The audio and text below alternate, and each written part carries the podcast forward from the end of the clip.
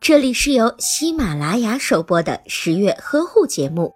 十月呵护帮助孕妈妈们摆脱孕期中的各种烦恼。在孕前的三至一个月内，准爸爸和准妈妈要适当的减少性生活的次数，以每周一至两次为宜。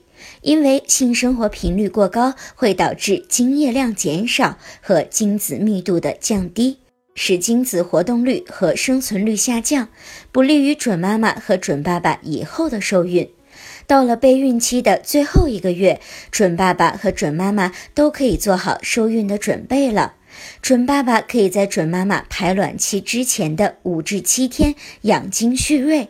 因为尽管睾丸每天都能产生数亿的精子，但是一次射精后要五至七天，精子才能够再度的成熟和达到足够的数量。等到排卵日的前后一周内，增加同房的次数，在体力允许的情况下，最好能够隔日或者是三天一次，这样就可以在保持精液质量的前提下，提高受孕的概率。如果您在备孕、怀孕到分娩的过程中遇到任何问题，欢迎通过十月呵护微信公众账号告诉我们，这里会有三甲医院妇产科医生为您解答。十月呵护，期待与您下期见面。